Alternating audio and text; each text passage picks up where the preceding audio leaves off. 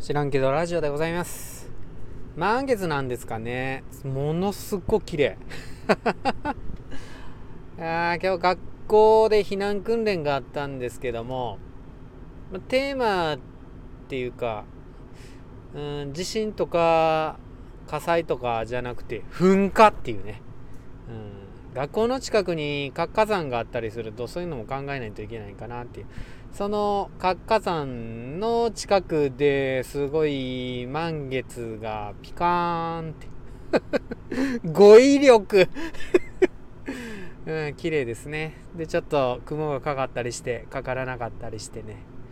あ今日なんか最高にいい言葉に出会ったなーって。うん自分の心の状態によっては嫌な言葉になるかと思ったんですけどよくよく考えるといい言葉やなっていう。最高の自分になろうっていう。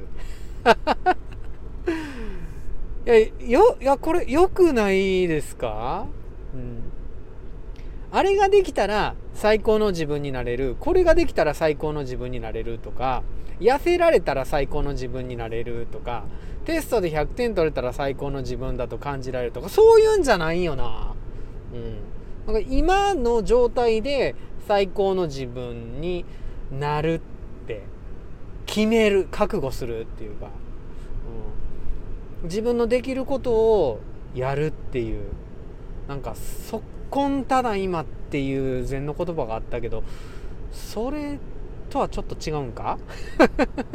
今に目を向けて今自分ができることをやっていく、うん、そんな状態の自分を丸ごと認めていくっていう。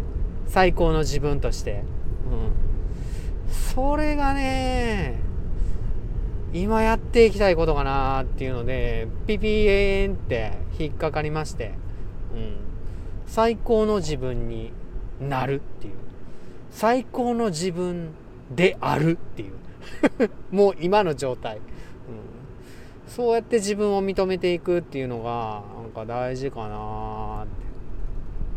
いろいろね責めたくなったり自分の不甲斐なさを感じたりすることありますけど今日の自分って今までの自分史上最高に経験値のある自分やからそんな自分がやった失敗とかそういうのをもうひっくるめてもう学びで全部挑戦したこととかもうやらなかったこととかもそれもひっくるめて最高の自分であったみたいな風に認めていけたらいいなって思いました。